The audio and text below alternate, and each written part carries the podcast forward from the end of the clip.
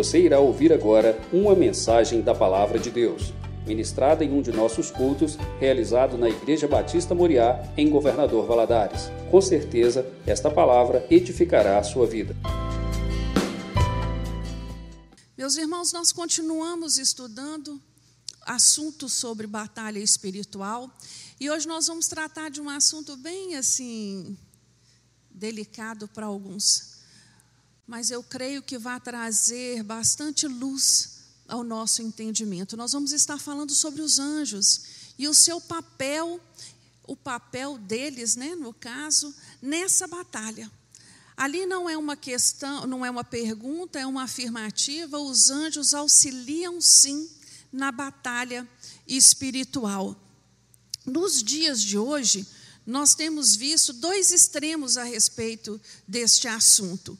Uns acreditam, né, misticamente falando, que os anjos estão em todo lado, dando todo, uma super ênfase aos anjos e, e, e chegando em alguns lugares a cultuar, a adorar e orar aos anjos. De outro lado, nós encontramos uns mais céticos, que acreditam que a ação dos anjos se limitou no Antigo Testamento e que ela não vale mais do Novo Testamento até os dias de hoje. Muitas questões se levantam a respeito deste assunto, do tipo: quem são eles, desde quando eles existem, qual a sua função, qual a importância dos anjos, quem, e assim por diante. Primeira coisa que nós precisamos entender a respeito deste assunto é que os anjos foram criados por Deus. Então eles não são autoexistentes. Eles foram, eles são criaturas. Segunda coisa, os anjos são seres espirituais, poderosos, numerosos, não se casam, não se reproduzem e não morrem. Isso nós temos que ter claro. E na lição de hoje, nós vamos ver como este poderoso exército trabalha. E ele está em plena atividade desde Gênesis a Apocalipse. Ele não, as suas funções não mudaram e as suas ações também. Então nós vamos estudar hoje a respeito destas, função, destas funções, como eles se dividem, porque nós entendemos que tudo que Deus faz é ordenado, há uma organização sobre este exército, e nós vamos ver também na aula de hoje as doutrinas errôneas que existem aí a respeito de anjos. Então, abra sua Bíblia, por favor, no livro de Gênesis, no capítulo 19.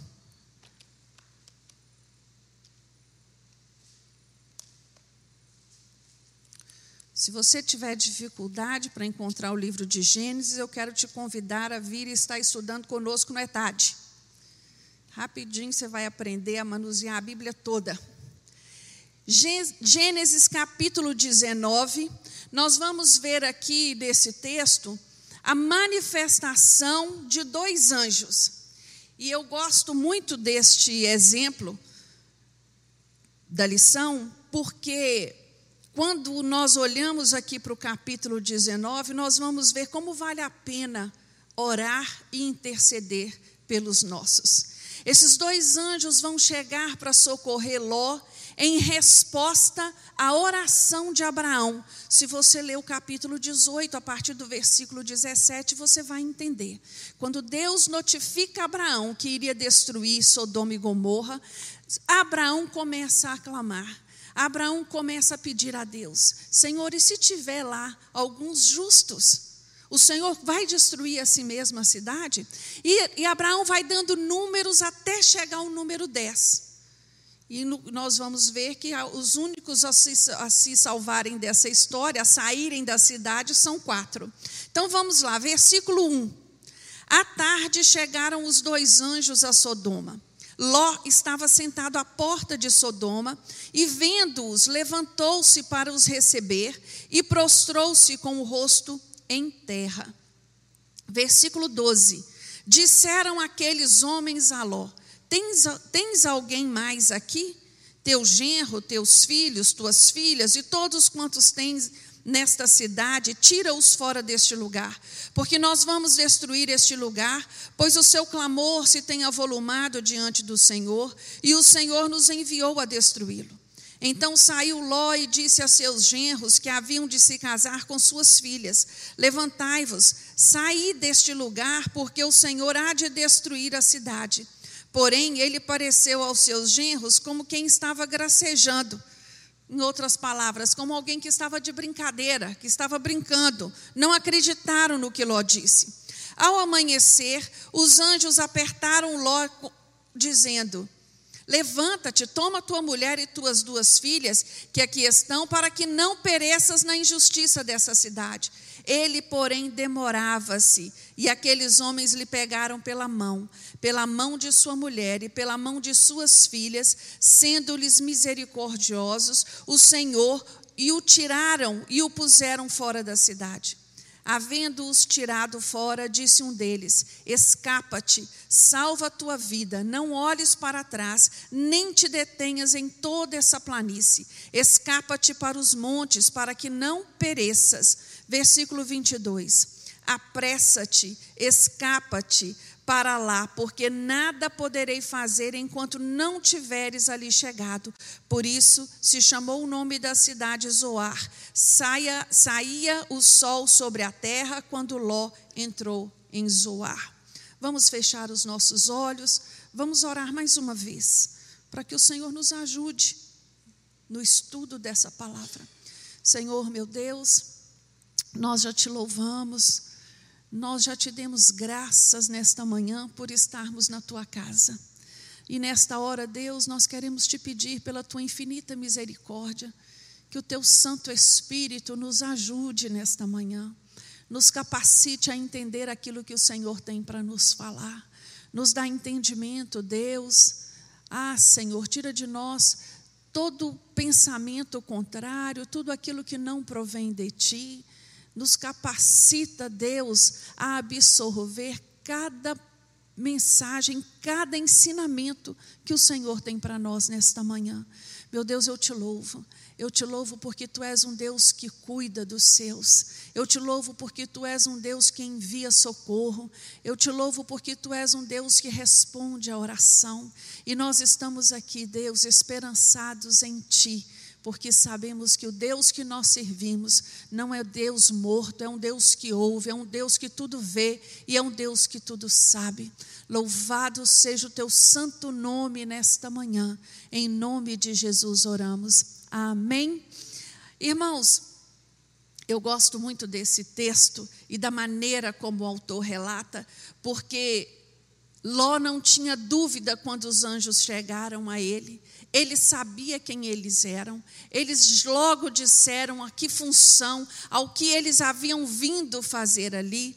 Mas o texto nos diz o quê? Que ele se demorava para decidir, que ele se demorava para agir, que ele se demorava para tomar uma decisão. Eu acredito que Ló estava apegado a sua situação naquele lugar. Quando a Bíblia diz que ele estava sentado à porta da cidade, ali se sentavam as pessoas é, é, é, importantes. Quando nós olhamos lá, Absalão se sentava onde? Na entrada da cidade. No livro de Juízes, o juiz sentava onde? Na entrada da cidade. E Ló estava ali, na entrada da cidade. Então eu penso que Ló tinha muito apego ao que havia construído ali. E para ele não era coisa fácil sair assim. Então ele começou a questionar. O anjo manda Ló ir para as montanhas, no versículo é, é, é, 17, é, né? E fala para ele: vai para os montes, sai dessa planície para você se salvar. Ele ainda vai questionar essa ordem e vai pedir para ir para uma cidade, porque ir para as montanhas era perigoso ao olhar dele. E, e, ali nós vamos vendo a misericórdia do Senhor sendo exercida sobre a vida deste homem, não é? E a resposta da oração de Abraão sendo atendida. Esse texto fala claramente para mim e para você nesta manhã que vale a pena orar, que vale a pena interceder, que vale a pena se colocar na brecha de oração, porque Deus envia socorro e Ele envia resposta. Outras passagens na Bíblia falam do, do, do, do aparecimento de anjos. Né? Se nós formos olhar lá em, em Lucas, os anjos estiveram presentes quando foram anunciar o nascimento de Jesus, na ressurreição de Jesus, os anjos estavam presentes. Por ocasião da ascensão de Jesus aos céus, os anjos estavam presentes. E a Bíblia diz no livro de Apocalipse que eles também estarão presentes quando Jesus vier para colocar os pés na terra. Então, assim, nós não temos dúvidas do, sobre a ação de Jesus, do, dos anjos, né, na vida do crente. Aqui nós vamos estudar a classificação dos anjos. Os anjos, eles, eles foram criados por Deus e eles, como seres espirituais, como espíritos, né? Eles se diferem do homem, mas eles têm a capacidade de se de tomar uma forma humana, como nós vimos aqui. Logo quando nós lemos aqui no início, dois homens. Eu não sei te dizer como Ló identificou que estes homens eram anjos do Senhor. Né, algum, algo devia sinalizar ali, mas eu não sei o que é. A Bíblia diz que eles eram homens. Quando nós lemos no capítulo 18, esses dois anjos e um terceiro havia aparecido lá em Abraão, para Abraão. Eles comeram, eles tomaram leite, né, que eles tinham o costume de tomar. Ele teve uma ceia ali junto com Abraão. Então estes anjos, eles têm essa capacidade de aparecer e desaparecer no lugar sem precisar, né, passar pela porta, que a porta seja aberta. Eles têm esse poder. Nós já vimos isso também, Jesus operando dessa forma após a sua ressurreição e o período que ele esteve aqui de 40 dias né, no meio dos discípulos. A Bíblia diz que os anjos não estão sujeitos à morte e eles são numerosos. A Bíblia fala de milhares de milhares, milhões e de milhões. Em Mateus 26, 53, quando Jesus estava para ser preso lá no Getsemane, quantos se lembram desse episódio? Um dos discípulos saca de uma espada para defender Jesus. E Jesus o repreende e vai falar algo interessantíssimo. Ele vai dizer a ele assim: Você não pensa que se eu, eu poderia apenas orar e o Senhor, o meu Pai, mandar doze legiões a meu socorro? Está lá no capítulo, no versículo 53, essa fala de Jesus. Legiões era uma, uma, uma, uma unidade militar do exército romano. O exército romano, no auge do seu poderio, essa legião possuía 5.200 soldados. Então, 12 legiões, é só você fazer uma continha básica aí, né? De quantos soldados, milhares de soldados estariam ali, apenas Jesus orando e dizendo a ele. Né? Eu, eu, eu, bastava eu orar. E eu gosto muito que ele fala 12 legiões referindo né, aos seus doze, uma referência ali aos seus doze apóstolos. Então eu poderia orar e doze legiões imediatamente estariam aqui para me socorrer. Então, assim, nós não temos dúvida do tamanho que é este exército.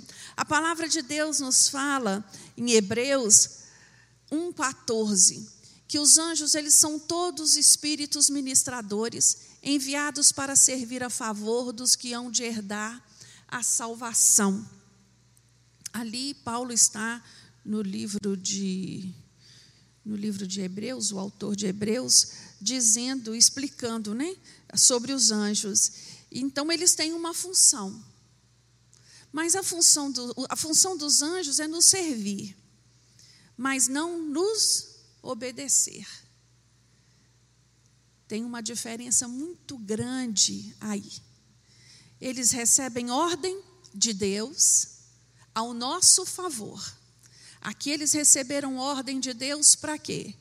Para salvar Ló e a sua família, para interferir na vida de Ló e de sua família. Olhamos para a Bíblia, quantos episódios nós vemos assim? Daniel, quando foi jogado à cova dos leões, quando o rei pergunta para Daniel como você escapou, o que, que Daniel diz? O meu Deus enviou um anjo. E esse anjo fez o quê? Fechou a boca dos leões. O meu Deus enviou um anjo. Então o Senhor envia anjo ao nosso socorro, irmãos? Envia até os dias de hoje. Recebemos livramentos, às vezes, que nós não percebemos, porque, até porque, se o Senhor abrisse os nossos olhos espirituais para perceber no mundo espiritual a batalha que acontece, eu penso que nós não daríamos conta né, de ver tudo isso que está acontecendo aí mas nós entendemos e sabemos que Deus tem dado ordem aos seus anjos ao nosso favor. Como eu disse anteriormente, Deus, tudo que ele criou, ele criou debaixo de uma ordem, debaixo de uma organização, debaixo de uma hierarquia. Aliás, eu acredito que ordem, hierarquia, organização fazem parte do vocabulário de Deus de uma maneira tremenda, porque Deus gosta disso. Deus gosta de coisas ordenadas. E, e o seu exército de anjo não ficou diferente. Não seria diferente. Quando Deus cria estas, estas criaturas, estes espíritos, para o auxiliar, ele cria ali uma ordem. E na luz da Bíblia, nós vamos vendo essa escala né, de cada um deles. O primeiro que eu gostaria de falar com você era a respeito do anjo do Senhor. A maioria dos estudiosos da Bíblia acreditam, concordam que este anjo em particular é a pessoa bendita de Jesus. Ele é manifestado especialmente no, no, no, no Antigo Testamento.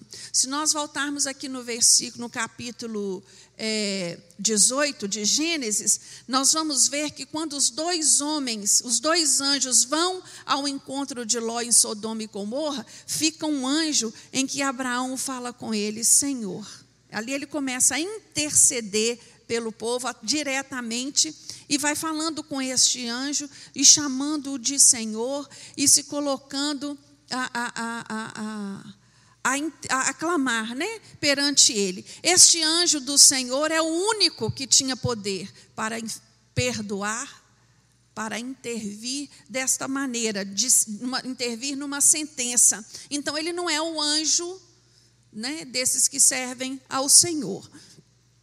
E aqui ele diz assim: olha, é, é, é, quando nós examinamos a Escritura, nós vamos encontrar é, é, este, este anjo do Senhor falando com Abraão algumas vezes. Lá no livro de Juízes também nós vamos ver ele falando com Gideão.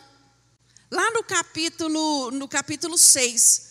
É o próprio anjo do Senhor, e lá faz referência a, a, ao nome desta forma: o anjo do Senhor.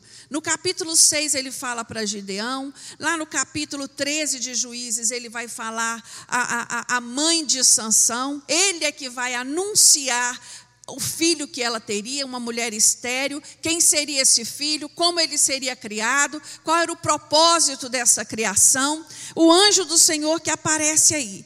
E ele, é, a ele é atribuído o poder de perdoar pecado ao anjo do Senhor. Aos outros anjos, não. Se você observar na Bíblia, é o único anjo que recebe adoração. Os outros não podem. Os outros, todas as vezes que o homem se prostrava, ele, ele diz, né? eles dizem não a mim. Nós temos o termo arcanjo. Esse termo ele encontra-se no singular na Bíblia. E, e, e, e acreditamos, né, pelas, das, das, por suas aparições no, registradas na Bíblia, ele é um anjo do alto escalão de Deus.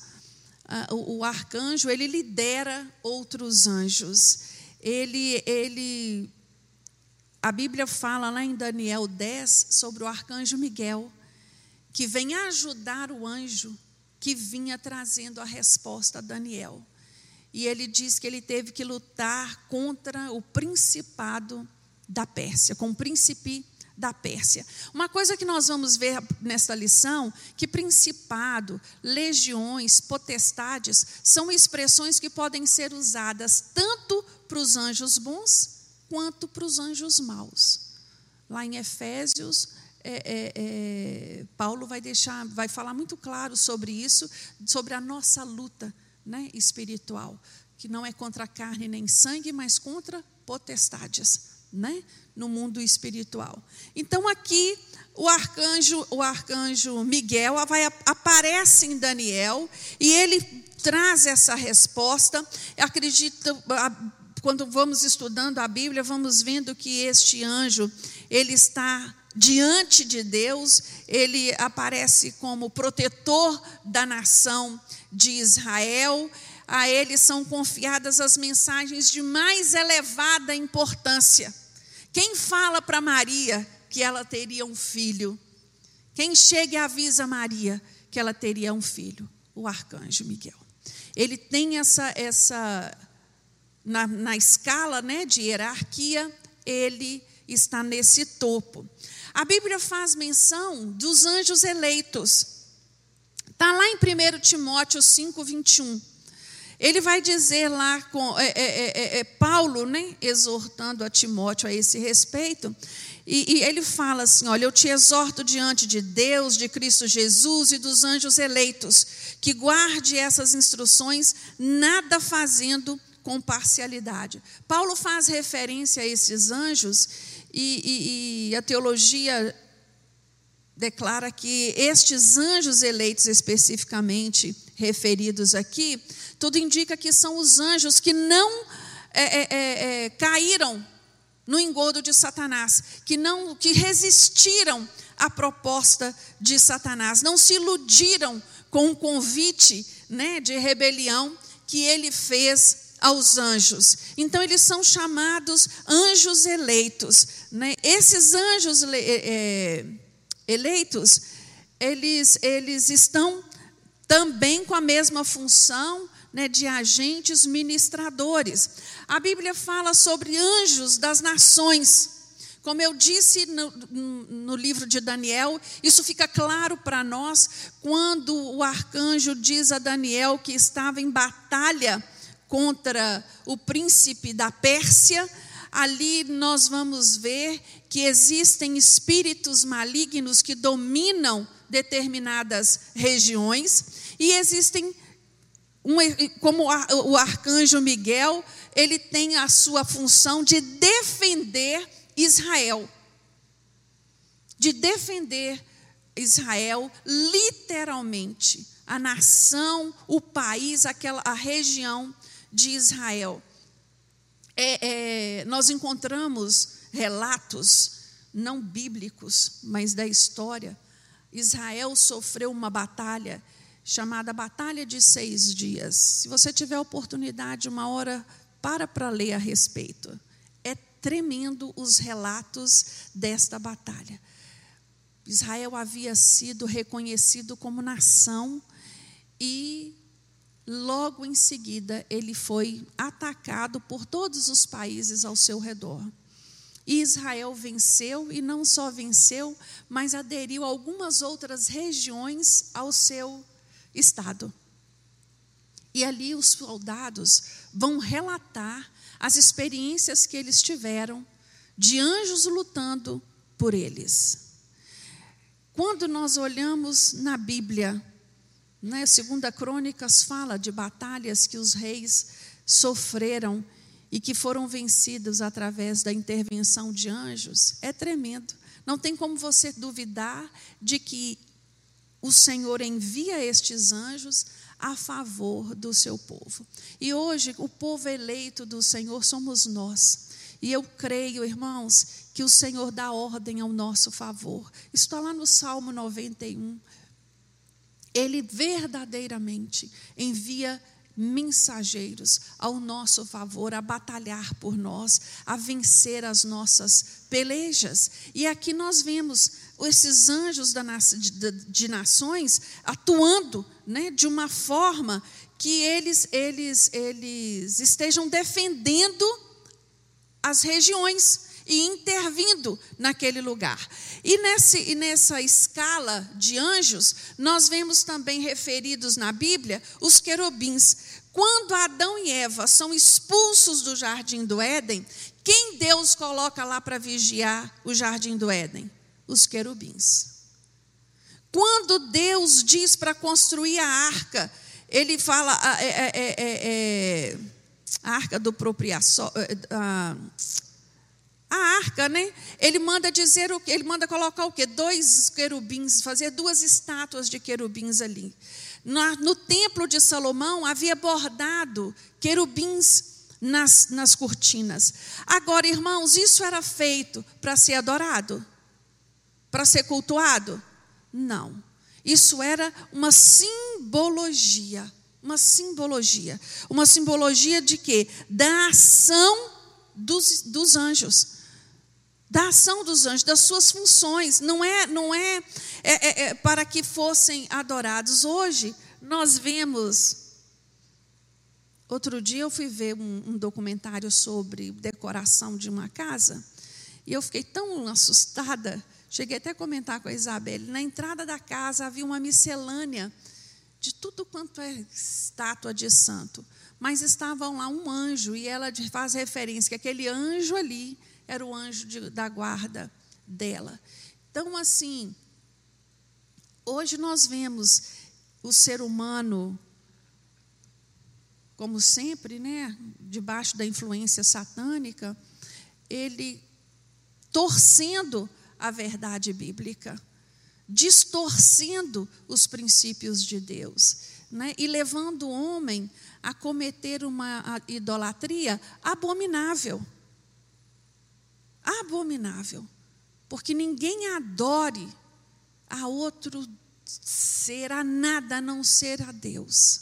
E aqui eles, né, esses anjos querubins têm sido alvo de muitas é, é, é adorações e orações em, em consequência dessa distorção.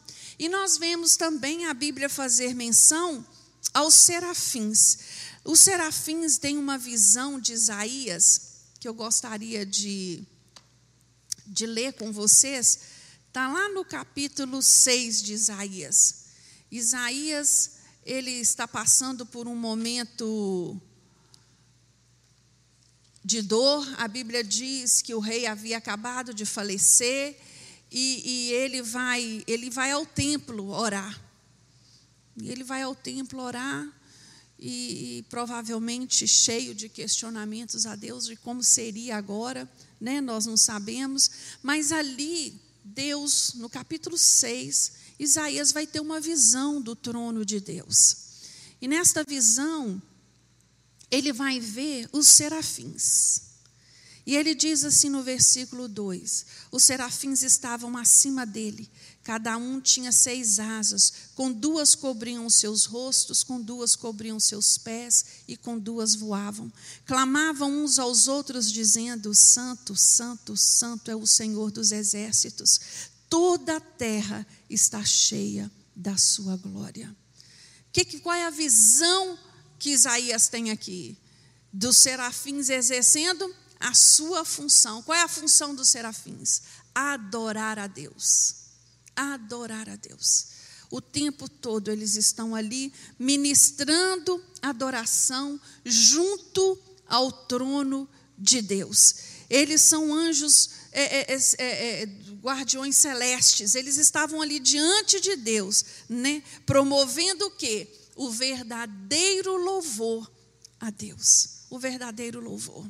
Eu gosto muito desta, dessa experiência de Isaías, porque uma hora nós podemos até estudar sobre isso depois, o que o capítulo 6 revela a nós através desta, desta visão que Isaías vai ter. Né? Isso é algo tremendo. Então, o papel dos anjos, dessa escala de anjos, dos anjos, dos serafins, são, é qual? Adorar a Deus. adorar a Deus em tempo integral, ministrar louvor a Ele a respeito das, do seu poder e de tudo que Ele faz. É? é isso que eles estão dizendo aqui. Toda a terra está cheia da sua glória. É isso que estes anjos é, fazem, os serafins. Agora, nós vamos ver, na luz da Bíblia, até aqui está tudo claro, irmãos nós vamos ver sobre a missão dos anjos. Eles têm missões, sim. Uma das missões dos anjos, eles são enviados por Deus para livrar o homem, livrar o justo, né? livrar o justo dos perigos. Eu usei aí o, o, o, o exemplo de Daniel, né? quando o anjo vai à cova dos leões e o livra daquele, daquele, daquele castigo, né, de ser comido por aqueles leões. Nós vimos em Gênesis 19 Deus enviando dois anjos para livrar Ló e a sua família de serem destruídos, né, junto com aquela cidade. Nós temos inúmeros outros exemplos de, de Jesus enviando né, os seus anjos para socorrer. Então, nós não podemos estar indiferentes né, aqui, a estes ataques e não saber que Deus envia socorro. Nós não podemos estar indiferentes a isso. Né? Ele envia anjos que acampam, que montam guarda, nos momentos de perigo entram em ação e eles nos livram, nos livram de todo o mal. Eu já ouvi tantos testemunhos de pessoas em acidentes automobilísticos, em situações de perigo, dizer assim: eu senti a mão de Deus me livrando. Eu senti uma mão me cuidando, me guardando. Vocês já ouviram esses relatos? Eu senti, eu senti como se tivesse alguém ali me segurando. Isso existe. Isso é real. Não, e, não, e, e, e, a Bíblia nos deixa entender desta forma, porque a palavra nos, de Deus nos diz assim, Salmo 91, 11: Pois aos seus anjos dará ordem a teu respeito, ao respeito de quem? Dos salvos, dos santos. A respeito dos santos. Irmãos, eu passei por uma experiência há uns anos atrás. Meu filho morava em Belo Horizonte e vinha de tempo em tempo a Valadares e vocês sabem que essa estrada ela é muito perigosa mesmo, né?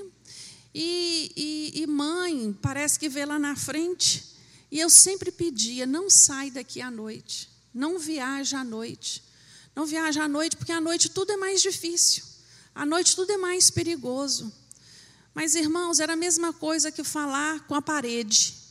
Não sei se vocês já viveram essa experiência, talvez isso acontece só lá em casa.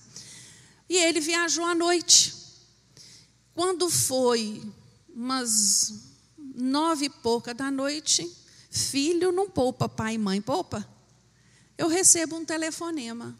Mãe, meu carro furou o pneu num lugar horrível. Eu estou aqui no meio do escuro, não sei o que fazer.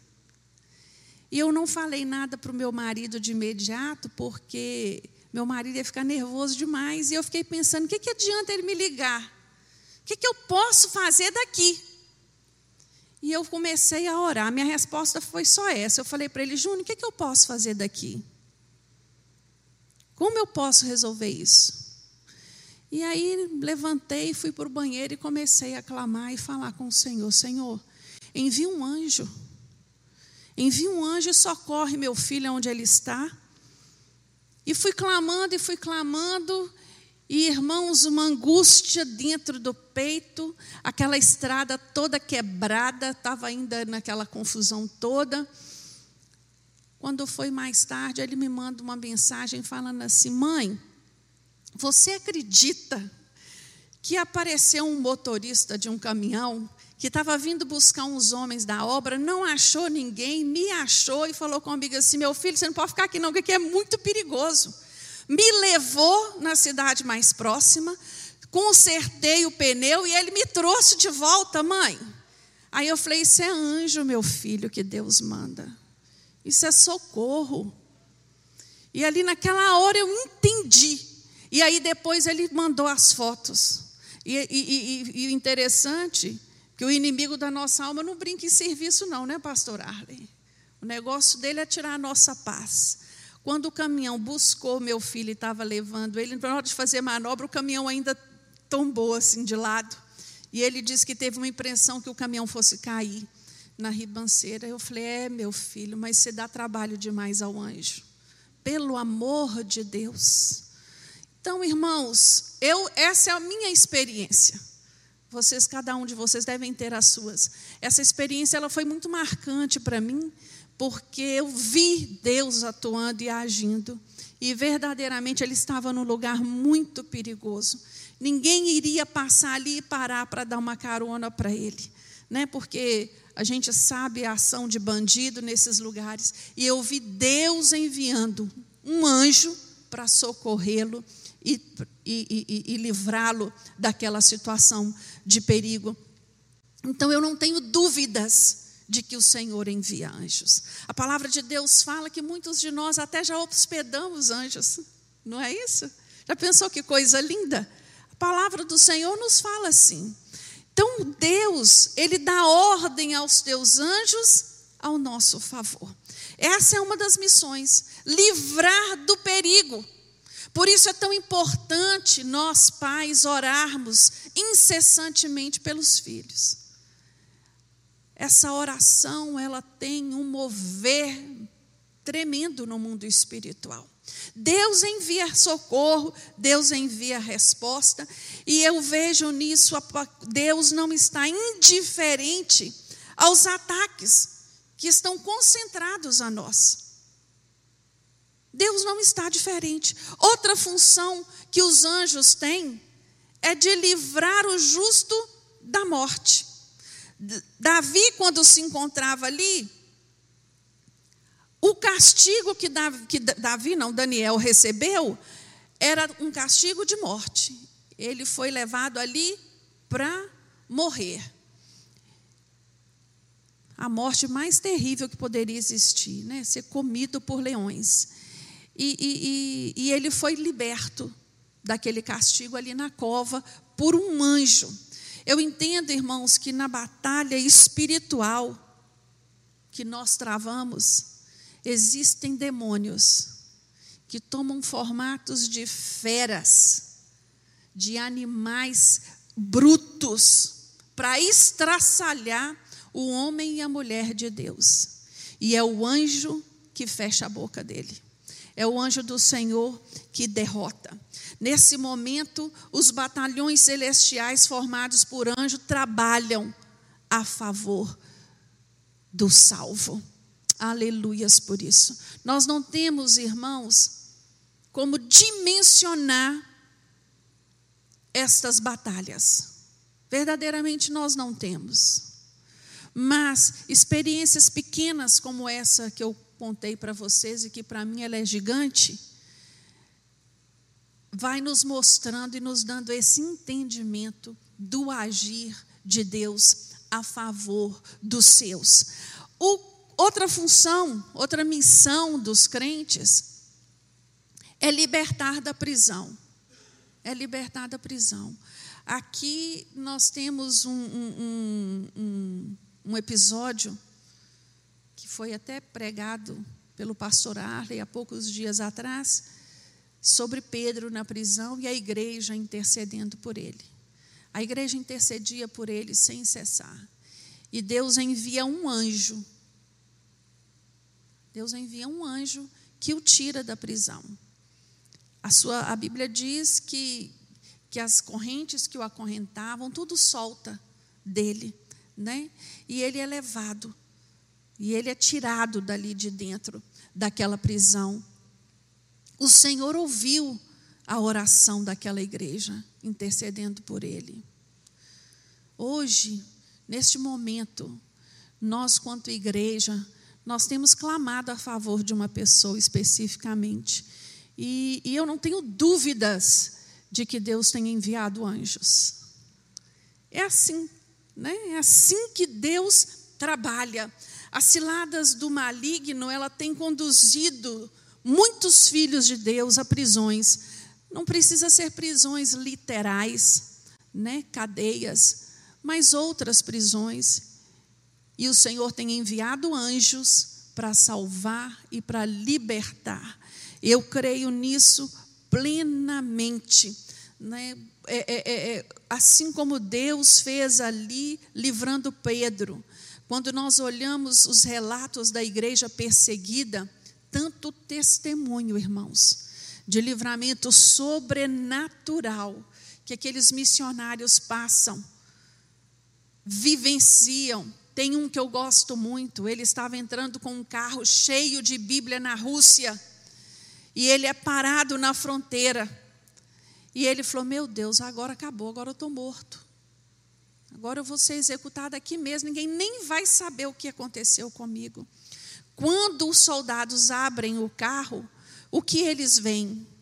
Um monte de melancia. E pergunta para onde ele estava levando aquele tanto de melancia. É só o Senhor que faz essas coisas. Quando você olha para o relato de Ló, nós não lemos esta passagem. O povo de Sodoma, quando soube que os anjos estavam hospedados na casa de Ló, eles os queriam tirar de dentro da casa de Ló. Eles eram um povo tão perverso, tão promíscuo, que é degradante o que eles queriam. E os anjos colocam Ló para dentro e eles são cegos. Eles ficam ali se debatendo, procurando a porta da casa de Ló, por tanto tempo que se cansam e vão embora. Então, os anjos, eles têm essa capacidade né, de libertar da prisão, de livrar né, das cadeias. Eles fazem, é, é, é, é, eles nos trazem mensagens de anunciação, de advertência, de instrução, de encorajamento, de revelação. Isso a Bíblia registra sim. Né? A, a, a, e existem outras atividades dos anjos, eles só fazem isso, eles só libera, li, livra do perigo, da morte e da prisão? Não. Eles fazem muitas outras coisas. Eles trazem a vitória, eles trazem resposta, eles batalham contra os demônios. A missão dos anjos, ela é enorme. Quando nós olhamos no livro de Isaías, no capítulo 37, nós vamos encontrar ali o rei Ezequias sofrendo um golpe duro de uma afronta de Senaqueribe, rei da Síria. E ali ele vai zombar do rei Ezequiel, vai perguntar para ele em quem é que ele tem confiado, se ele acha que o Deus dele seria capaz de livrá-lo daquela situação. E a Bíblia diz que Deus envia um anjo que vai matar 185 mil soldados do inimigo. 185 mil soldados. Então não é não é coisa pouca né, o que os anjos fazem ao nosso favor. Eles batalham contra os demônios, né, eles nos guiam, eles nos guardam, eles confortam, eles prestam assistência, eles semeiam ânimo e esperança, eles são mensageiros de boas novas e eles protegem individualmente quando for preciso. Eles de fato são criaturas obedientes às ordens de Deus obedientes às ordens de Deus e não à ordem de homens. Eu, há uns anos atrás, conheci, através de fita de vídeo, fita cassete, um, um, um pastor missionário que tinha um trabalho evangelístico em prisão, em prisões, no Rio de Janeiro. Eu não lembro o nome dele hoje, por isso que eu não vou citar mas ele, ele, ele fazia algo absurdo de errado. Ele, no meio daquela prisão, ele falava assim: Arcanjo Miguel, eu te ordeno, traz ele aqui agora. E a Bíblia não nos dá né, lugar para isso. A Bíblia não nos diz que nós temos essa autoridade né, de dar ordem a anjo. Ficou claro para nós que quem dá ordem aos anjos ao nosso favor é Deus. Eles são mensageiros, eles trazem consolo, eles trazem advertência, eles trazem anunciação, eles trazem revelação, eles trazem direcionamento, eles têm essa função e eles batalham ao nosso favor também no mundo espiritual. Agora, ficando claro isso para nós, eu gostaria de falar sobre as doutrinas errôneas acerca de anjos que estão aí. Eu fiz uma pesquisa rápida na internet sobre oração a anjos. Você já viu alguma oração feita para anjo? Eu fiquei assustada com o que eu vi. Fiquei assustada. Eu não conhecia e, e, e preparando a aula é que eu fui buscar. E, e, essas, essas doutrinas errôneas, elas estão contaminando a igreja do Senhor. Elas estão contaminando. A Bíblia nos fala, lá em, em, em Colossenses, abre isso a Bíblia, em Colossenses capítulo 2, só para a gente não ficar muito na minha palavra. Colossenses capítulo 2, nós vamos encontrar aqui Paulo. Paulo vai estar chamando a atenção do povo, da igreja de Colosso. No, no versículo 18. Capítulo 2, versículo 18, nos fala que sim, ninguém vos prive do prêmio. Qual é o prêmio, irmãos? A salvação. Alegando humildade ou culto aos anjos, baseando-se em visões, enfatuados sem motivo algum na sua mente carnal. Paulo está chamando a atenção da igreja de Colosso por uma heresia que estava sendo levantada ali. Ali o falso profeta, o falso mestre, ele estava ensinando a igreja de Colosso que eles é, é, eram menos espirituais do que Deus, do, do, do que eles, porque não tinham ainda tido experiências com anjos. Aqui a, a, a, o que Paulo está tentando falar para este povo: olha, não perca a sua salvação por esse tipo de ensinamento, que vem dizer assim: olha, eu, eu cultuo ao anjo por humildade, eu adoro o anjo porque eu reconheço que eu sou menos que eles. A Bíblia em nenhum lugar nos ensina isso. E aqui nós vemos essa igreja já lá na igreja primitiva, sofrendo um ataque por essas heresias. E heresia, irmão, é igual erva daninha. Ela floresce em todo lugar. Ela dá em todo lugar. E como erva venenosa, ela mata. E heresia também é assim. Heresia mata. Tem muito crente hoje que vive a vida dele atrás de visão e de revelação como se fosse cartomância. Ele não dá um passo sem consultar a vidente dele, o vidente dele. Esquecendo-se que a maior revelação para a vida do crente é a palavra de Deus. Ah, pastora, você não acredita em revelação? Acredito. Mas todas as vezes que Deus precisa revelar, Ele vai revelar o que, irmãos? O que é oculto. E não que todo mundo está careca de ver e saber. Nós temos que tomar muito cuidado. Muitas igrejas evangélicas já perderam o freio disso. E como nós estamos vendo, não é assim que as coisas funcionam. O culto, o primeiro lugar, o lugar de honra do culto não é mais a palavra, não é mais o louvor e a adoração, mas sim as visões de anjo andando pela igreja. A experiência, o sentimento de viver estas coisas vale mais do que a palavra de Deus. Nós temos que tomar muito cuidado e entender que isso já acontece desde lá da igreja primitiva. Satanás, quando ele, quando o anjo de luz que ele era, se rebelou contra Deus, e ele foi expulso do céu, ele foi expulso com um terço dos anjos. Ele tem poder para se para tomar forma para aparecer, para iludir, para ludibriar a muitos. Hoje, existem lugares que fazem congresso, simpósios a respeito de anjo. Foi o anjo que morreu na cruz? Isso é muito perigoso, porque isso é misticismo.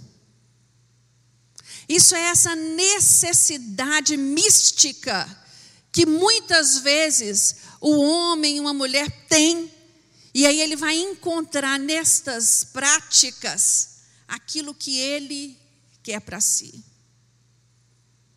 Uma vez uma pessoa me falou assim: "Ah, pastora, eu eu às vezes eu venho na igreja, eu não sinto nada. E começou a falar assim das suas emoções. E eu falei com ela assim: "Mas isso quer dizer o quê? Isso significa o quê?" Ah, porque eu tenho a impressão que eu tenho que Deus não está falando comigo. Aí eu falei, oh, minha irmã, deixa eu te falar uma coisa, é muito perigoso a gente andar por emoções, viu? A emoção ela é enganosa. Deus nos chama a um culto racional. Eu tenho que ter entendimento daquilo que eu estou fazendo.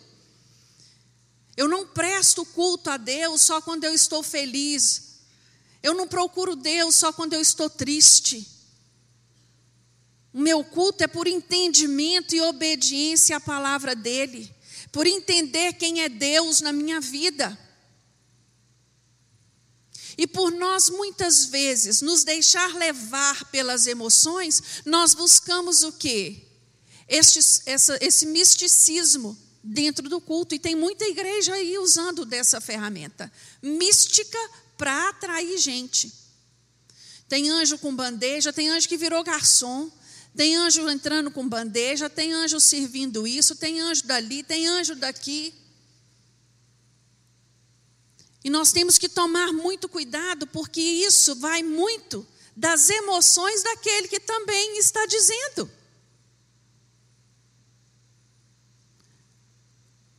Você tem que estar alerta a esse tipo de heresia, porque o próprio Jesus vai dizer em Mateus 24: olha, cuidado, que muitos vão dizer, eu sou Cristo, né? e vão enganar a muitos.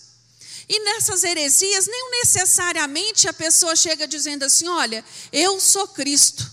Não. O que, que ele traz? Uma deturpação do evangelho, da verdade da palavra. Ele usa alguns princípios que estão aqui, distorce ele e tenta fazer você engolir como verdade. Muito cuidado, porque heresia, como eu disse, como erva daninha, mata mata a pessoa espiritualmente, mata a fé. A heresia ela mata.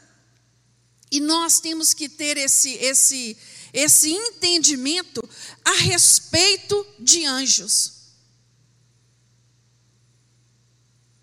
Anjo não está aí para o meu bel prazer. Não. Todas as vezes que você ouve alguém na Bíblia relatar que viu um anjo, o que, que ele fez? E aí, meu colega, tudo bem? Não. Ele cai de boca no chão, cai de boca no pó. Hoje não. Hoje vê esse anjo para baixo e para cima. Nós temos que tomar muito cuidado com isso, porque a, a, a igreja, ela vive num campo minado. A jornada rumo à glória, ela não é uma estrada reta e ampla. Não. Ela é uma estrada estreita. Ela não é espaçosa e nem confortável. Nós temos que estar atentos para escapar dos perigos que podem aparecer, que podem surgir no, no decorrer desta caminhada. Embora ela seja árdua e os inimigos sejam muitos, a palavra de Deus nos diz que a nossa chegada ela é certa em nome de Jesus. Por isso, como Paulo disse aos Colossenses, eu te digo nesta manhã: não perca o seu prêmio por causa destas coisas. Não perca o seu prêmio, não perca a sua salvação por causa destas coisas. Ouvindo esses que se dizem muito humildes, mais espirituais do que você, e te levando a engano, te levando a engodo é importante essa palavra de, de esclarecimento. Né? A, a, a, os perigos que rondam a igreja, um deles é a adoração a anjos. Um deles é a adoração a anjos. Uma vez eu fui visitar uma igreja e vi uma pessoa pastor pregando, uma igreja evangélica, um pastor pregando e uma pessoa vestida com uma roupa grande e o tempo todo lá parecendo que ela estava em transe, não sei o que era aquilo. Quando acabou o culto, eu fui perguntar, aquilo me incomodou terrivelmente. Eu acho que aquilo tirava a atenção da palavra e ela e ela disse, a pessoa que me convidou me disse que era ela estava ali é, adorando aos anjos que estavam presentes naquele culto. Que o papel dela era esse, o ministério daquela pessoa era esse. E eu fiquei pensando, meu Deus do céu, de onde saiu isso? Isso é muito, é muito assim assustador, mas ao mesmo tempo está aí, né? esse, esse perigo, ele, ele existe e tem envolvido a milhares e milhões de pessoas por todo o mundo. Culto ao anjo é um troço, se você for buscar, tem anjo para toda espécie de gosto e tipo. Até anjo relacionado à pedra preciosa tem. Relacionado a cores eu, eu vi um, um, uma pessoa testemunhando de um ensinamento na internet de que é, é, é, não sei o líder dele que é se é pastor o que que é dizendo a ele que, que ele quando passasse pela outra pessoa que ele cumprimentasse a pessoa e o anjo da guarda da pessoa olha que coisa ridícula para você demonstrar para o anjo da guarda do outro que você é um homem, uma pessoa humilde, que você reconhece. Isso assim, essas essas essas essas heresias, irmãos, elas têm invadido, influenciado, seduzido a muitos, mais do que você pensa. Não compete a mim aqui a dar nome de denominação, de, de nada. Isso não me compete. O que compete a mim aqui é te alertar a respeito destes ensinamentos.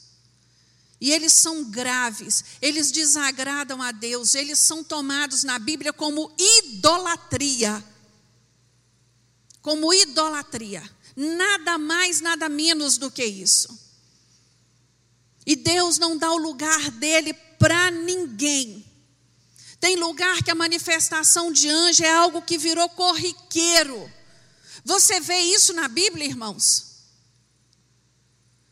Não. Todas as vezes que foi manifestada a presença de um anjo na palavra de Deus, ele tinha uma missão exata a ser feita e cumprida. Exata. Ele não está aí é, é, preocupado para dar, igual por, eu vi, eu vi nessa minha pesquisa, que tem um anjo que revela o número da, da, da loteria. Tem um anjo que revela com quem você vai casar. Ô irmãos, pelo amor de Deus, tem que ser muito inocente para crer numas coisas assim. Tome cuidado com esse tipo de conversa. Um anjo me mostrou, um anjo me falou, um anjo isso, um anjo aquilo. Não é assim que funciona, não. Pelo menos não é assim que a minha Bíblia diz ser. A missão do anjo é coisa séria. Tem papel sério, tem objetivo sério. A ordem vem do trono de Deus. A ordem vem do trono de Deus. Então você tem que tomar cuidado com essas doutrinas, porque estes perigos, eles existem e estão aí. Esse, isso é muito resultado de sincretismo, principalmente no nosso Brasil. Principalmente no nosso Brasil. Ah, ah, tem algumas, algumas religiões que se misturam. Não vê problema nisso. E aí vai surgindo esse monte de, de, de, de heresia, esse monte de coisa errada. E quando nós olhamos, quando nós assustamos, isso está batendo a nossa porta.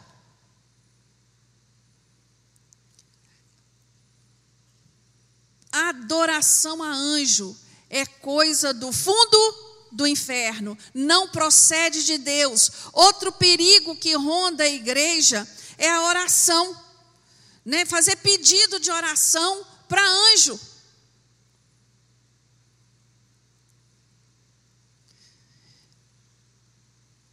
Anjo faz isso para mim, anjo vai em tal lugar assim, assim, anjo resolve isso. Anjo... Não existe, irmãos. A Bíblia é clara, isso não existe. Mas tem aí milhares e milhares e milhares de pessoas que acreditam nessas orações, que acreditam.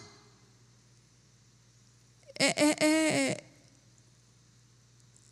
é algo assim que me chama muito a atenção, porque você. Eu fui, eu fui mais uma experiência aqui, só porque eu, eu, eu posso falar daquilo que eu vivi, né? eu não posso testemunhar daquilo que você viveu. Mas eu fui convidada uma vez para levar uma palavra num culto de mulheres, numa igreja que eu não conhecia, foi a primeira vez, alguém me indicou. Alguém conhecia quem dirigia lá e, e, e por intermédio dessa indicação eu achei que podia aceitar e fui.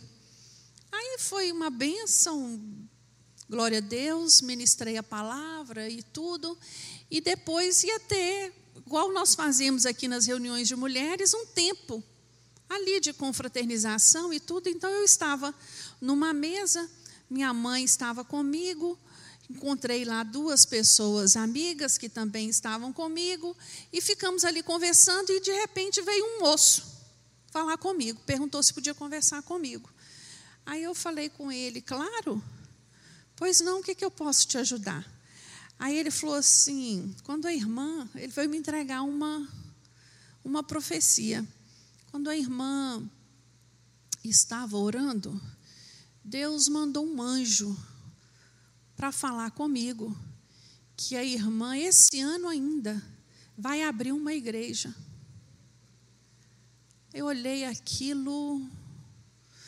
No momento que ele disse aquilo, eu tive raiva dele. Mas eu entendi também que não era ele. Aí eu só falei para ele assim: Ô irmão, deixa eu falar uma coisa para o irmão. Isso não é anjo, isso é demônio. Anjo não traz confusão. Então, só toma cuidado com o que o senhor anda vendo. E aí eu saí dali entristecida com aquilo. Tudo aquilo que tinha Deus tinha feito tinha me entristecido com aquela fala, porque eu comecei a pensar assim: oh meu Deus, quantas pessoas esse homem não deve ter já adoecido com essas palavras que ele acredita. Eu entendi que ele, na empolgação dele, ele deve ter gostado muito do que eu disse e pensou assim: por que ela não abre uma igreja para ela? Não pode, ele não pode ter pensado assim? Pode. E achou que falando aquilo ele estaria assim, me elogiando, não sei. Então usar o nome do anjo era coisa fácil, né, para dar uma ênfase maior na fala dele. E eu fiquei pensando, meu Deus, quantas pessoas dentro deste lugar não devem ouvir essas, essas profetadas desse homem? Isso é muito sério, irmãos. E nós temos que estar com o nosso espírito alerta para entender aquilo que nós estamos ouvindo, porque Satanás nos conhece. Ele sabe aonde é que mexe com o nosso eu, aonde é que mexe com o nosso ego, com a nossa vaidade. Ele sabe. E ele vai usar de artimanhas para te derrubar. Para te derrubar. E ele não brinca de ser diabo. Ele não brinca. E essas heresias estão aí, e elas nasceram não mais, não menos que no fundo do inferno, justamente para destruir a igreja, para causar dissensão dentro da igreja, para causar divisão dentro da igreja. Porque tem pessoas valorizando mais essas palavras emotivas do que a palavra de Deus. Tem pessoas valorizando mais essas experiências do que o fato que a verdade da palavra pregada. Então, nós, isso é, é, é, é algo que nós, quanto cristãos, temos que estar atento, porque não pense você, olha, eu não frequento esses lugares, eu não vou a esses lugares que fazem esse tipo de prática, mas o diabo acha um jeito de trazer até você. Atrás.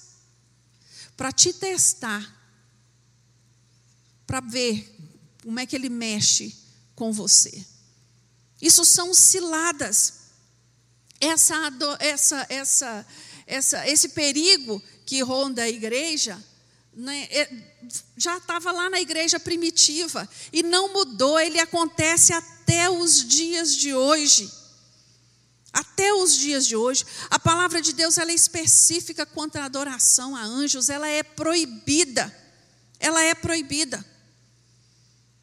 E nós temos que estar é, é, é, buscando esse entendimento, porque o meu agir no culto ele é racional. Ele não é algo assim que eu faço. Ah, hoje eu quero só, eu só quero cantar, eu não quero mais nada. Não é assim. Nós temos que tomar cuidado, muito cuidado com essas ondas, né? com essas ondas é, é, é, de modismo. Esses profetas do, da igreja de Colossenses, o que, que eles pregavam? A teologia deles era precedida de quê? Divisão da espiritualidade deles, da experiência que eles tiveram. A teologia deles não era da palavra. Eu não estou aqui em nenhum momento negando os dons do Espírito. Vocês estão entendendo? Está claro isso para vocês? Eu estou falando de doutrinas errôneas a respeito de princípios verdadeiros. É verdade, sim, que Deus dá ordem ao seu anjo, aos seus anjos ao meu favor e ao seu favor. É verdade, sim, que os anjos batalham ao nosso favor.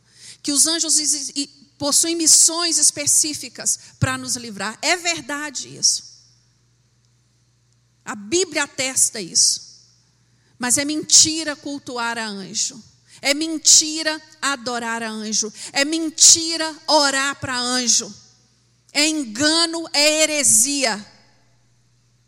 E eu espero que aquele que esteja me ouvindo hoje, ou que venha me ouvir depois, abra o entendimento para essa verdade. Tem muita gente enganada aí, irmãos, nestas práticas. Muita gente é enganada, que se leva o título de cristão, mas que tem praticado isso erroneamente, talvez porque ninguém nunca ensinou, talvez porque nunca teve oportunidade de parar e estudar a palavra de Deus para ver qual é verdade, o verdadeiro princípio a esse respeito. A Bíblia, irmãos, ela, ela, ela deixa muito claro para nós que o inimigo da nossa alma, ele faz de tudo para quê? Para distorcer a verdade. Ele faz de tudo, tudo que ele puder fazer. E como é que ele vai fazer isso de uma maneira que realmente atinja a sua vida? Ele vai usar um líder, ele vai usar alguém de proeminência. Né? Vocês lembram quando nós estávamos estudando sobre as sete igrejas da Ásia? O espírito de Jezabel estava em quem? Em alguém que tinha voz naquela igreja, alguém que tinha costume de pregar naquela igreja, alguém que tinha é, é, a liberdade de ensinar naquela igreja. Então, nem tudo que eu ouço, eu preciso testificar na palavra. Pode ser verdade, eu tenho que testificar na palavra. Espera aí, esse homem, essa mulher de Deus, eles estão pregando o que está aqui na Bíblia mesmo? Tem que haver essa, essa, essa coerência. A palavra de Deus, ela proíbe essa adoração. Ela proíbe. E porque em algumas igrejas tem lá estátuas de anjo.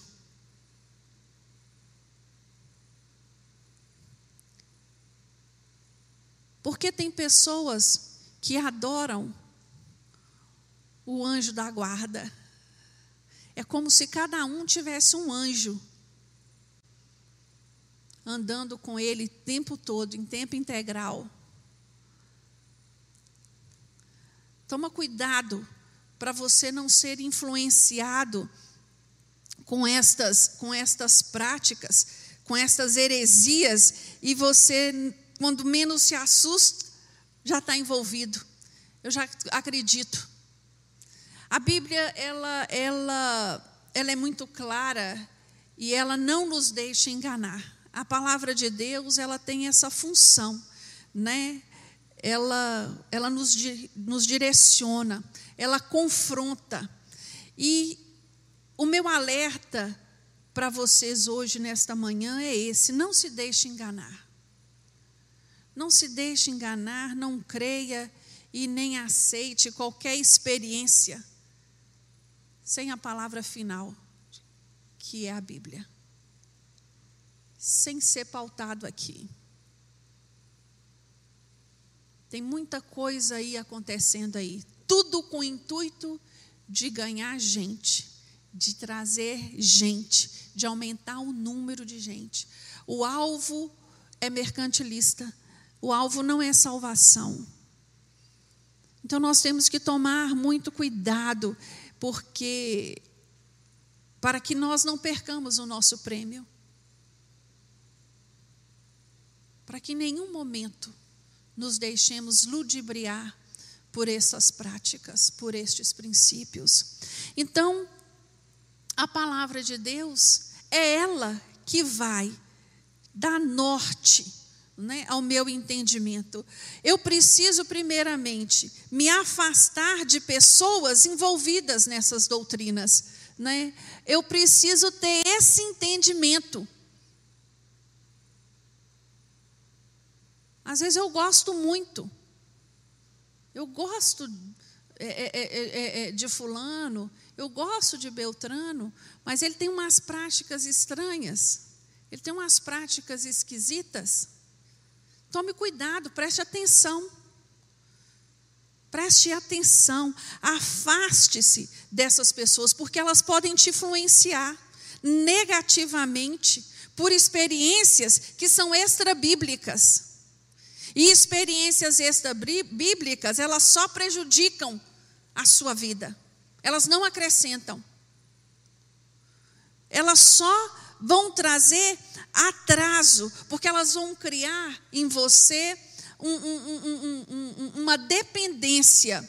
Eu conheço algumas pessoas que já conheci, conheço ainda algumas até hoje, que não fazem nada na vida sem antes consultar uma profeta. Nada, nada. Não viaja, não estuda, não vai a lugar nenhum sem antes consultar uma profeta. E, e, e, a minha conclusão, assim, de analisar essas pessoas, todas ficaram doentes na alma, perderam o norte, que é a palavra de Deus porque criaram uma dependência no homem. E aí, quando esse homem falha, quando esse homem erra, ele já não é mais profeta. Vocês estão entendendo o que eu quero dizer? Isso é grave. Isso é grave. Existem homens de oração, mulheres de oração? Existem. Chamados para esse ministério? Existem. Mas o papel deles não é ser muleto na sua vida. Não é esse o papel deles. Então nós temos que estar direcionados na palavra de Deus a esse, a esse respeito.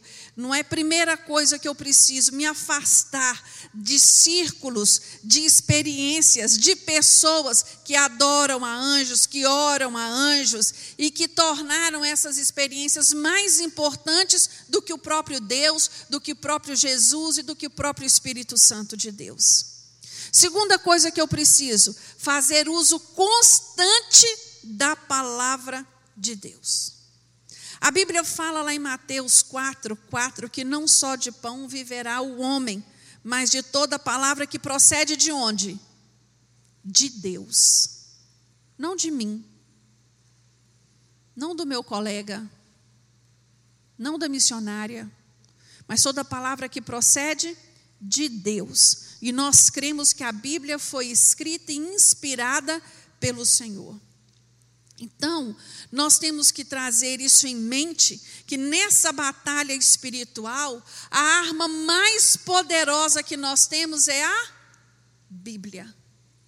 Efésios diz que a Bíblia ela é a espada, é ela que corta, é ela que revela, é ela que confronta, é ela que traz à luz o que está escondido.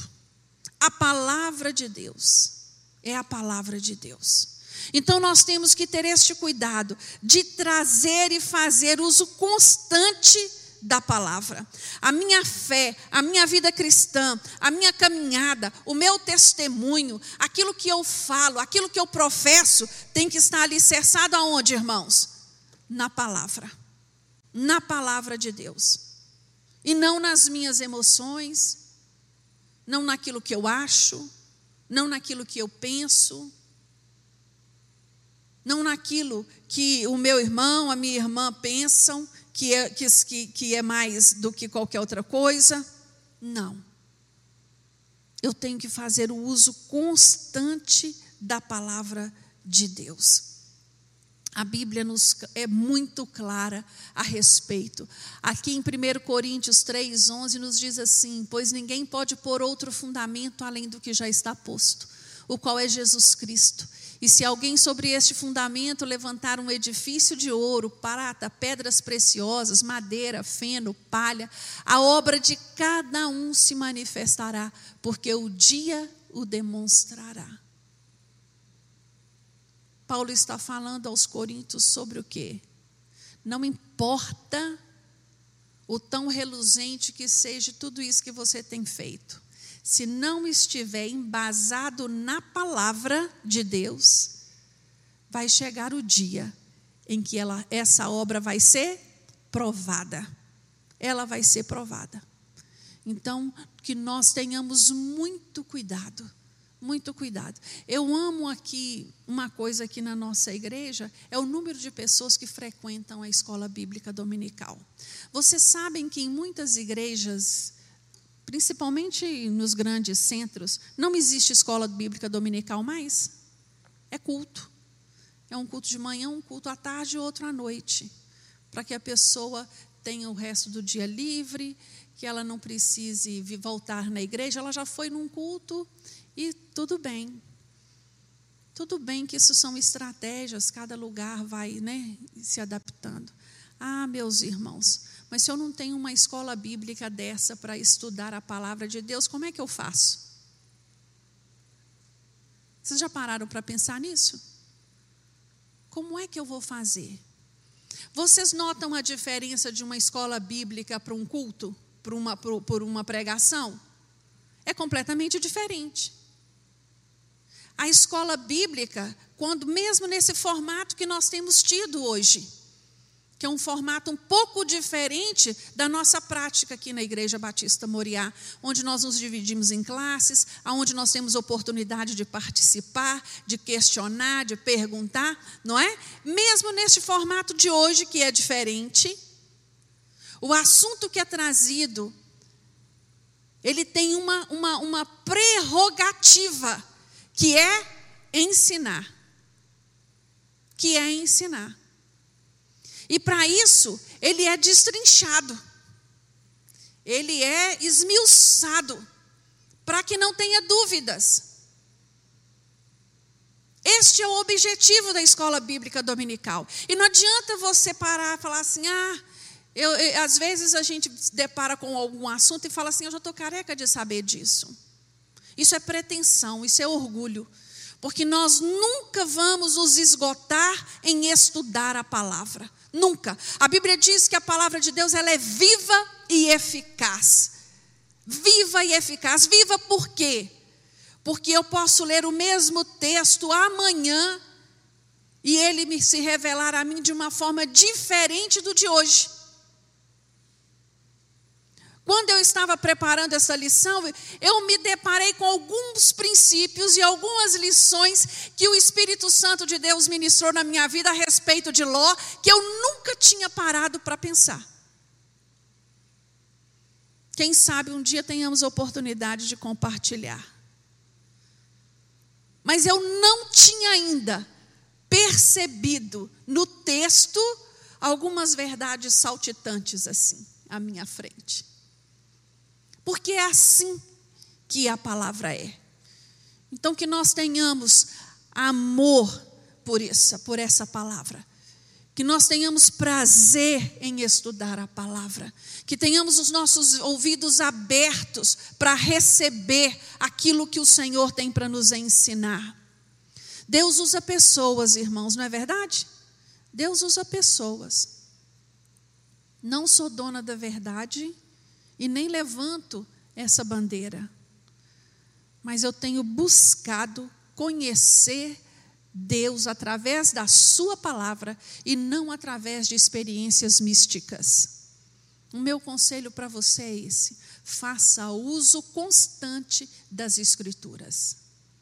Isso que eu estou ouvindo aqui no rádio, isso que eu ouvi da minha amiga, isso que eu ouvi na igreja que eu fui, isso procede? Isso está na Bíblia? Aonde é que isso está na Bíblia? Esse é o meu papel, fazer uso constante da palavra. Exerça a sua vida cristã, a sua caminhada, o seu testemunho, a sua fala com base na palavra de Deus. Creia sim que os anjos recebem ordem de Deus ao nosso favor, mas ele não recebe ordem minha e sua e nem de ninguém.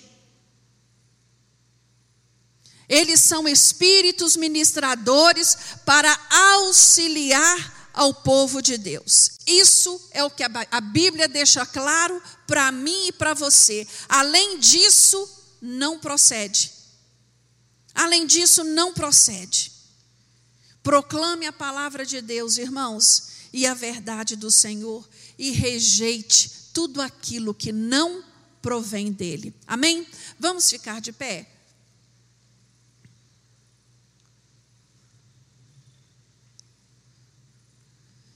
Senhor, meu Deus, nós queremos te louvar nesta manhã mais uma vez. Meu Deus, obrigada, Senhor, pela oportunidade de estarmos na tua casa. E obrigado, meu Deus, por a vida de cada um dos teus filhos que estão conectados neste culto nesta hora. Meu Deus, que a tua palavra possa alcançá-los Meu Deus, que a tua palavra possa brotar no coração de cada um dos teus filhos, trazer entendimento, trazer luz, ah, Deus, despertar, porque é isso que o Senhor espera de cada um de nós, que não nos deixemos ser levados por ventos de doutrina, que não nos deixemos ser levados pelas heresias, pelas ondas heréticas que surgem no decorrer da caminhada cristã. Meu Deus, firma os nossos passos na rocha que é Jesus Cristo. Livra-nos, meu Deus, deste tipo de ensinamento. Nos ajuda, Senhor, a estarmos firmados na tua palavra, alicerçados na tua palavra, exercitando, Deus, aquilo que a tua palavra nos ensina. Tira de nós tudo aquilo que for além.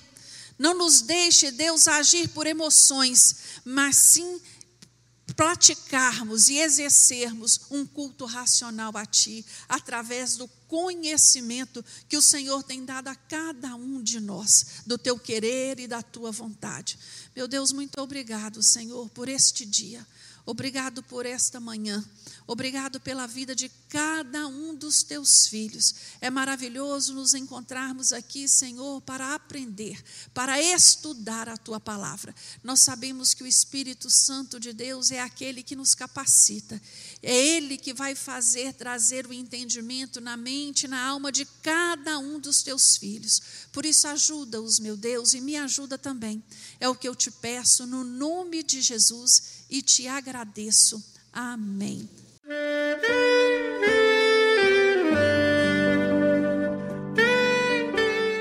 Querido amigo, Deus se interessa por você. Ele conhece as circunstâncias atuais da sua vida.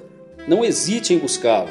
Em Jeremias 33, versículo 3, ele nos diz: Clama a mim e responder-te-ei, e anunciar-te-ei coisas grandes e ocultas que não sabes. Esperamos que a mensagem ouvida tenha falado ao seu coração e que você e sua família sejam abençoados pelo Senhor Jesus.